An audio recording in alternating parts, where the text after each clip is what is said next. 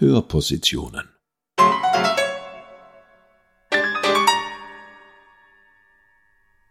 Eine Kooperation von Musiksammlung der Tiroler Landesmuseen und Gemeindemuseum Absam.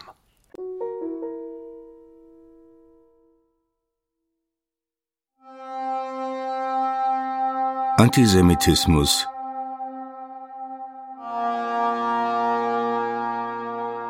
Tirol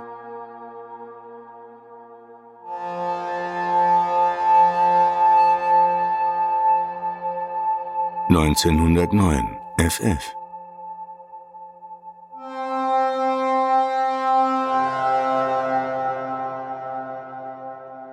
Ein Schärflein zur Ausrottung dieses grauenhaften Spukes.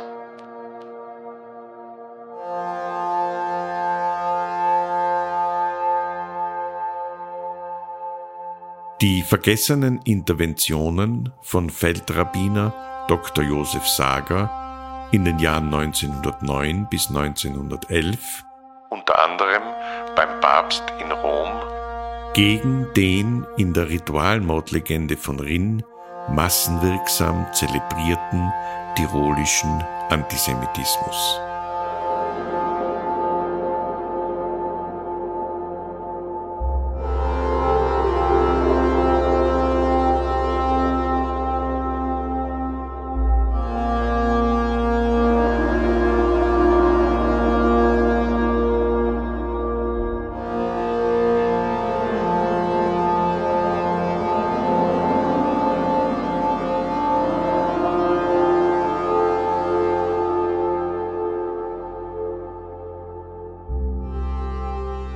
Bereits vor über 130 Jahren stellte sich in Tirol eine verschwindende Minderheit die Frage, welche abstrusen Szenen in der katholischen Alltagspraxis hierzulande prominentesten Platz finden.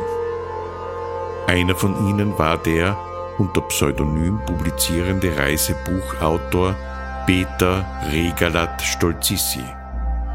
In seinem 1889 erschienenen Führer von Hall schrieb er über die Ausstattung einer der Kirchen in Rinn. Die Marterszene ist vom Bildhauer Nissel. Wie diese gräulichen menschlichen Zerrbilder in einer Kirche zur Andacht stimmen sollen und können, ist eines jener Rätsel im menschlichen Leben, die keine Erklärung finden. Es scheint dabei eine gewisse Lust des Gruselns bei blutigen, und haarsträubenden Szenen eine Rolle zu spielen.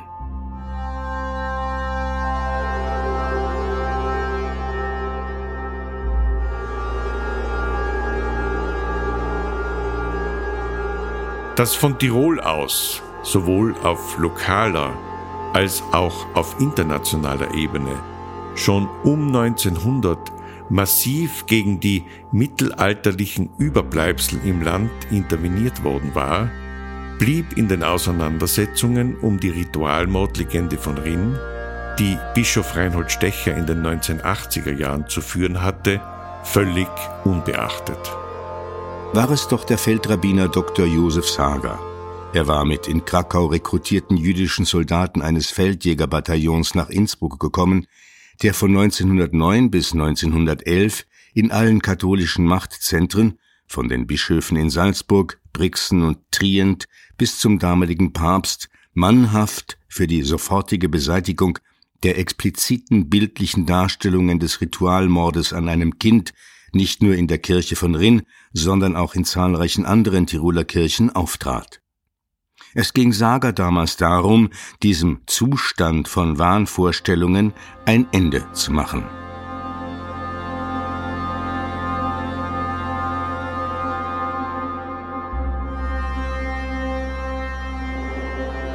Saga dokumentierte seine Argumente, Eingaben und Initiativen zur Beseitigung des Anderle-Kultes, aber auch das Scheitern seiner Initiative in Tirol und in Rom in einer Studie.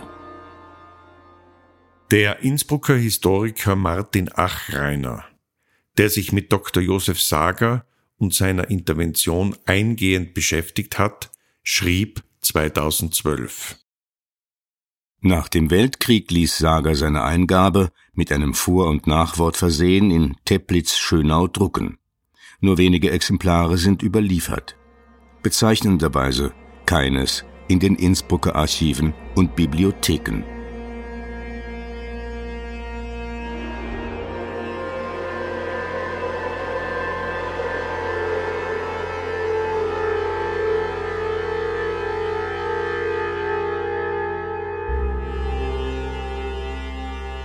Anlässlich des Gedenkens am 9. November 2021 erinnern wir an die kritisch-historische Untersuchung der Geschichte des Anderl von Rinn und die Interventionen beim Vatikan und Papst Pius X. von Dr. Josef Sager.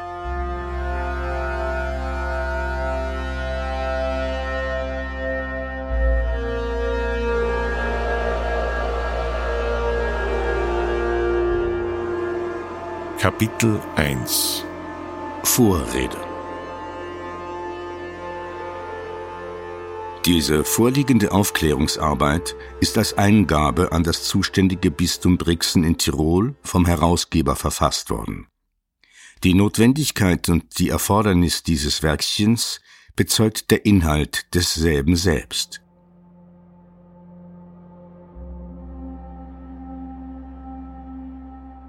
Ist es an und für sich genug traurig, dass im 20. Jahrhundert, einem Zeitalter, das sich so stolz auf seine Kultur und Bildung gebärdet, es einer derartigen Eingabe zur Entfernung eines mittelalterlichen Überbleibsels bedurfte?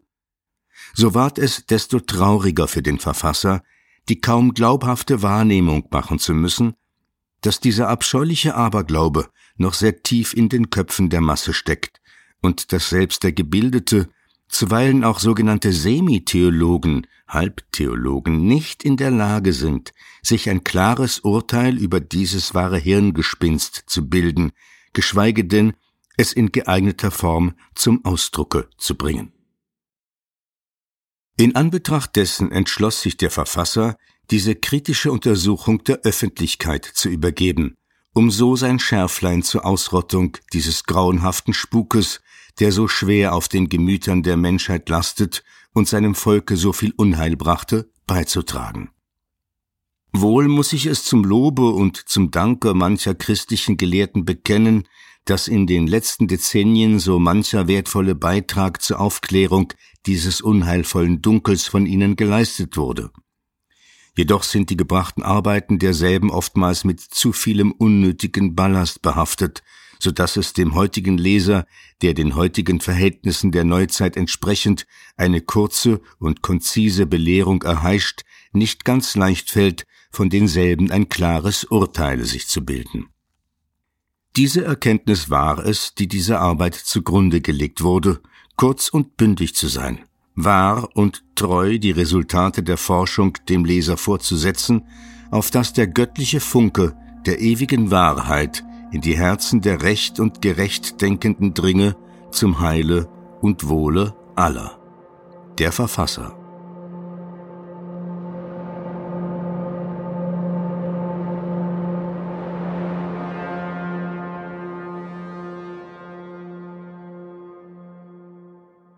Kapitel 2 Brief Josef Sagers an den Bischof von Brixen Hochwürdiger Herr Fürstbischof. In der Kirche zu Judenstein in Tirol, die derzeit als Wallfahrtskirche sehr stark frequentiert wird, befindet sich rechts vom Altar eine Gruppe von vier Standbildern, die den sogenannten Ritualmord darstellen, und zwar in folgender Weise. Auf einem von einem Gitter umzäunten großen Stein wird ein Kind von einer aus vier Männern bestehenden Gruppe mit einem Strick festgehalten ein zweiter schlachtet es, der dritte fängt in einem Gefäße Blut auf und der vierte verbirgt das Geschirr in einem Körbchen, das er dazu bereithält, um es zu rituellen Zwecken zu verwerten. Neben dieser den Ritualmord in stummer Weise darstellenden Gruppe hängt an der Wand, die zum Chor führt, ein großes Bild, welches in dreißig bildlichen Abteilungen eine Erläuterung zu diesem eben geschilderten in Form eines Abrisses eine Geschichte des Anderl von Rinn wiedergibt. Saga zählt die Bildtitel auf, darunter Bildtexte wie Der Goeth empfängt ein Hut voll Geld. Der Goeth übergibt den Juden das unschuldige Knäblein. Sie ziehen ihn aus und legen ihn auf einen großen Stein. Sie schneiden ihm die Adern ab und fangen das Blut auf. Sie schneiden dem Märtyrer die Gurgel ab und nehmen alles Blut von ihm. Auf den Bildtafeln wird die ganze Dramaturgie der Legende für das mehrheitlich leseunkundige, gemeine Tiroler Volk aufbereitet. Und am Ende der Bildgeschichte steht natürlich untertanenkompatibel ein Kaiser. Kaiser Maximilian I. stiftete eine Kirche. Dazu heißt es im Text von Josef Sager. Dies ist der reine, ungeschminkte Sachverhalt, wie er sich in der Kirche in Judenstein befindet. Gefertigt er dieses in seiner Eigenschaft als Seelsorger der Juden Innsbrucks und Umgebung, somit als legitimer Vertreter der Religion und des Volkes, das eines solch grausen Rituals von Religionswegen öffentlich und an heiliger Stätte beschuldigt wird, ersucht hiermit höflichst eure fürstbischöfliche Gnaden als kompetente berufene Behörde betreffender Kirche folgende Ausführungen geneigtest in Erwägung zu ziehen, um diesem für jeden wahrhaft religiösen Menschen verwirrenden Zustande von Wahnvorstellungen ein Ende zu machen und so der göttlichen und allgemeinen menschlichen Gerechtigkeit, die von böswilligen und in ihrem Eifer oftmals zur Einfalt gelangenden Menschen zeitlang verdunkelt und verzerrt wird, zum Durchbruche zu verhelfen und so der gesamten ehrlichen Menschheit seinen segnenden Erfolg zu bringen. Josef Sager beschäftigt sich dann ausführlich anhand eines Fragenkatalogs mit der theologischen Dimension des Ritualmordvorwurfs. Sager analysiert die Bibel, den Talmud und die Dezisoren. Das ist eine von mehreren Rabbinergenerationen überarbeitete autoritative Zusammenfassung religiöser Vorschriften des Judentums. Er stellt fest, Wahrlich ein so völliges Zusammenfallen in nichts wie diese böswillige Beschuldigung kann nur vorkommen bei einer derartigen Supposition, also einer Unterstellung, wo man bei ehrlicher Prüfung zum Resultate gelangt, nicht der mindeste Schein einer derartigen Behauptung kann angesichts einer aufrichtigen und objektiven Prüfung standhalten. Saga fährt fort. Der erste der Päpste, welcher in die Lage kam, sich mit dieser grundlosen Beschuldigung gegen die Juden zu beschäftigen, war Papst Innozenz IV., unter dessen Pontifikat diese mehr aufzutreten begann, da bekanntlich bis zum 12. Jahrhundert nichts von einem derartigen Anwurfe im Umlaufe war und erst der überspannte und halb geistesverwirrte Mönch Rudolf zu Köln mit dieser Beschuldigung hervortrat um so teilweise die unternommenen Kreuzzüge durch einen Schein von Berechtigung und der Vergeltung zu decken. Diese Stellungnahme des Papstes Innozenz IV. ist von umso größerer Bedeutung, als gerade Papst Innozenz IV. zu den am wenigsten den Juden Gutgesinnten gerechnet werden kann, denn er war es, der eifrig auf die Anlegung des Judenzeichens und auf die Beobachtung der anderen kanonischen Vorschriften gedrungen und die Verbrennung des Talmuds anordnete. Und Saga kommt schließlich zu dem Schluss,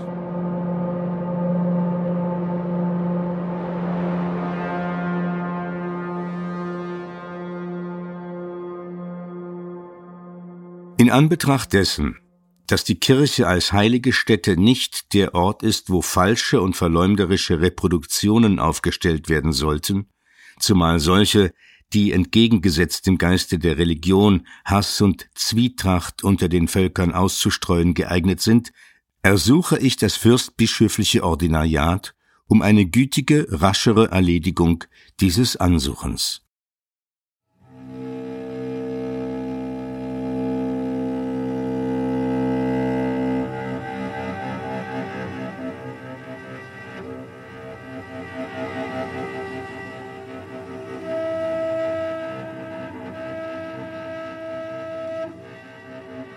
Über ein Jahr braucht der Fürstbischof in Brixen, Dr. Josef Altenweisel, um auf Sager zu antworten.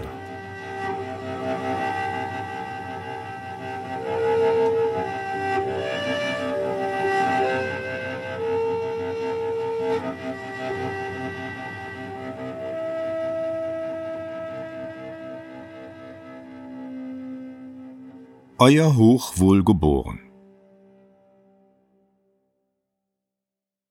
Krankheit, Abwesenheit und Funktionen haben mich bisher verhindert, das mir unterm 20. Juni 1910 übersandte Pro Memoria zu beantworten.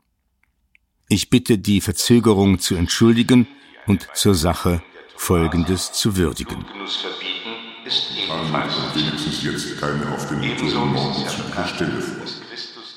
Eine Dichtung anzunehmen geht durchaus nicht an. Keinesfalls darf angenommen werden, dass Andreas von Rinn nur eine Nachbildung von Simon von Trient ist. Dass letzterer die Veranlassung zur Verehrung des Andreas von Rinn respektive die Veranlassung zur Hebung der Leiche desselben gewesen, das kann allenfalls zugegeben werden. Zieht man alles in Betracht, so wäre eine Beseitigung der bildlichen Darstellungen in Rinn ohne Zweifel ein übereilter Schritt, der unmöglich gerechtfertigt werden könnte. Man darf doch nicht annehmen, dass die ganze Geschichte aus den Fingern gesogen ist. Irgendein geschichtlicher Vorgang muss der Sache zugrunde liegen. Demgemäß wäre es also voreilig, wenn man in Rin Tabula Rasa machen würde. nicht an. Auch in kommt wenigstens jetzt keine auf Dass Andreas von Rin nur eine Nachbildung von Nach all dem Gesagten ist der historische Untergrund der Ereignisse von Rinn nicht so sicher falsch und als falsch erwiesen, dass man gegen das lebendige Volksbewusstsein durch Entfernung der Bilder vorgehen könnte. Übrigens ist noch daran zu erinnern, dass ein solches Vorgehen das Volksbewusstsein reizen und gegen die Juden so heftig in Bewegung setzen würde, dass die Juden im eigenen Interesse wünschen müssen, dass die angeregte Frage nicht aufgerollt werde. Mit dem Ausdrucke vorzüglichster Hochachtung ergebenster Dr. Josef Altenweisel, Fürstbischof Brixen am 14. Juli 1911.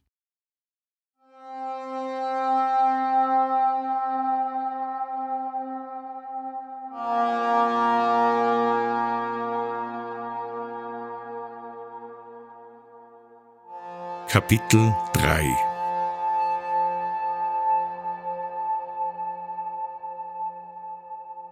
Dr. Josef Sager wiederum antwortet rasch und ausführlich, konzentriert sich aber diesmal auf historische Fragen.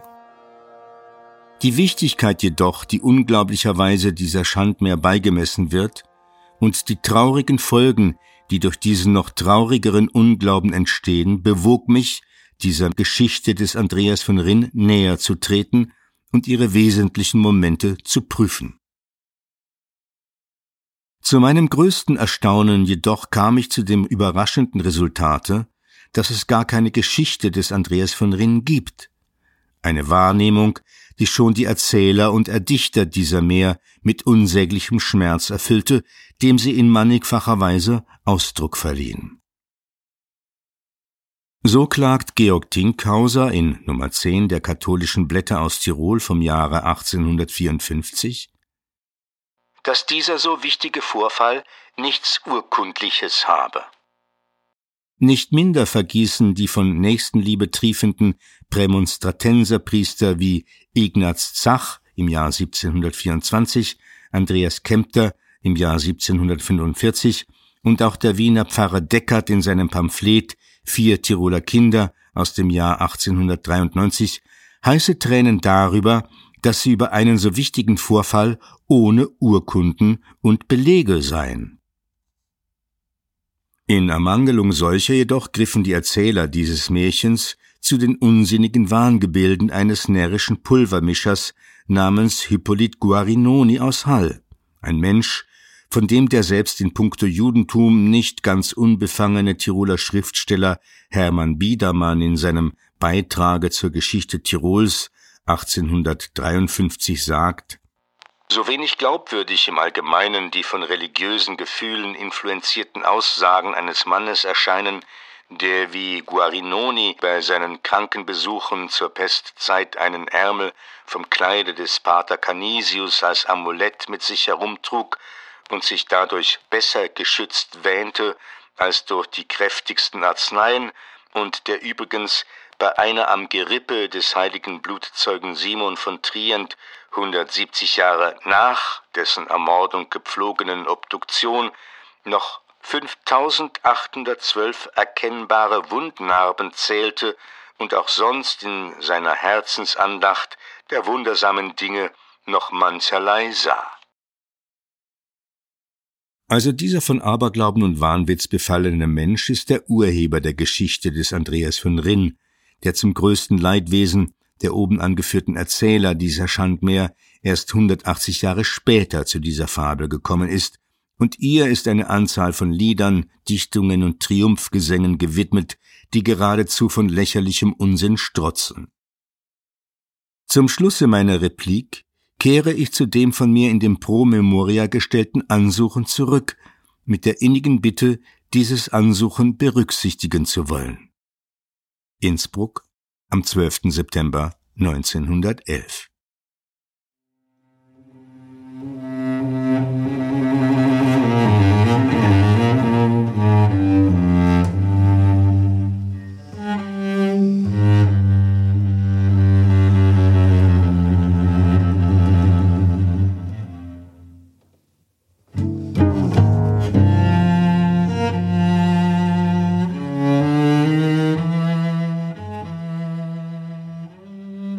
Kurze Zeit nach Übersendung dieser Antwort verstarb der Fürstbischof und die Angelegenheit geriet ins Stocken.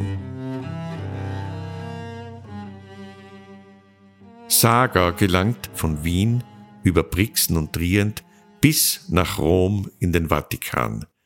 Zwölf Tage hält Saga sich dort auf, um dort selbst eine Entscheidung gegen die ganze Abscheulichkeit dieser in der Kirche von Rinn demonstrierten Mehr zu erwirken.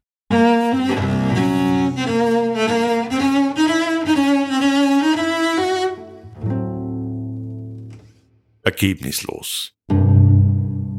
Nach dem Ersten Weltkrieg versucht Josef Sager noch einmal, den Vatikan von außen unter Druck zu setzen. Diesmal konfrontiert er den neu gegründeten Völkerbund in Genf mit der wirkmächtigen Manifestation des alten Antijudaismus und des neuen Antisemitismus aus Tirol. Diesen Unfug zu bekämpfen, ist die verdammte Pflicht eines jeden ehrlich und rechtlich denkenden Menschen, welcher Religion und welchem Volke er auch angehören möge, sollte nicht der Genius der ewig leuchtenden und fortschreitenden Zivilisation und Kultur mit diesem Keinsbrandmal auf der Stirn befleckt, der Welt ihre trauernde Kehrseite zuwenden. Von dieser Erkenntnis durchdrungen, übersendet der Verfasser ein Exemplar an den Völkerbund mit dem Ersuchen, in Rom dies fällig zu intervenieren, dass aus der Kirche zu Judenstein die die angeführte mehr darstellenden Figuren und Bilder unverzüglichst entfernt würden.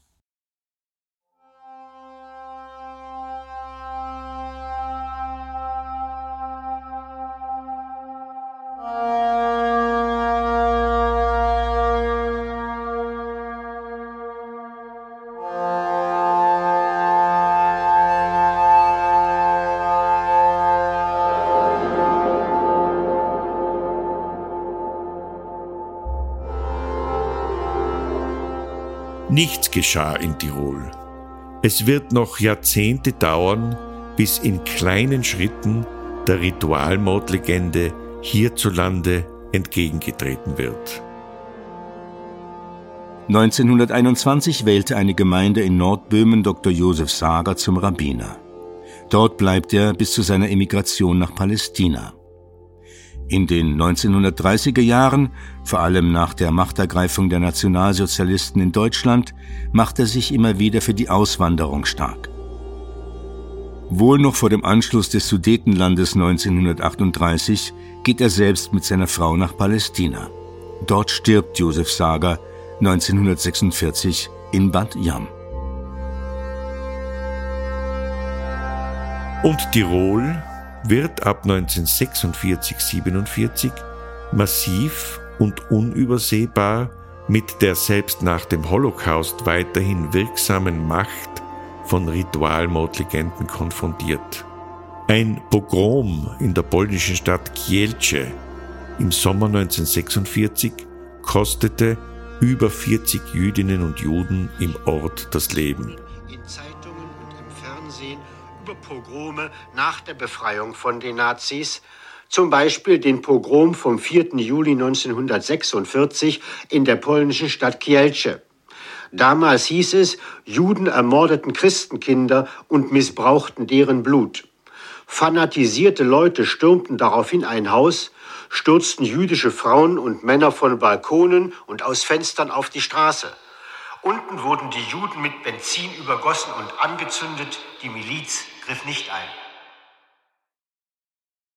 Die Zahl der Juden, die in der Folge über Österreich nach Italien und von dort nach Palästina oder in die USA flüchten wollten, erhöhte sich dramatisch. Auch im Absamer Hotel Wiesenhof und im benachbarten Gnadenwalder Hof brachten die Alliierten 1946 bis 1948 tausende Menschen unter, die vor den mit Ritualmordlegenden angefachten Pogromen in ihren Heimatländern aus Osteuropa flüchteten.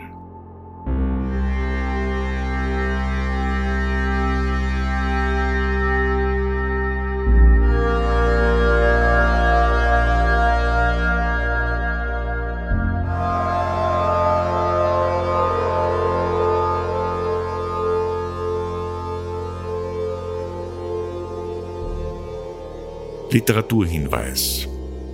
Den Aufsatz von Martin Achreiner über Rabbiner Dr. Josef Sager in Innsbruck finden Sie im von Thomas Albrich herausgegebenen Buch Jüdische Lebensgeschichten aus Tirol, erschienen im Heimon Verlag 2012. Gelesen hat Johann Nicolussi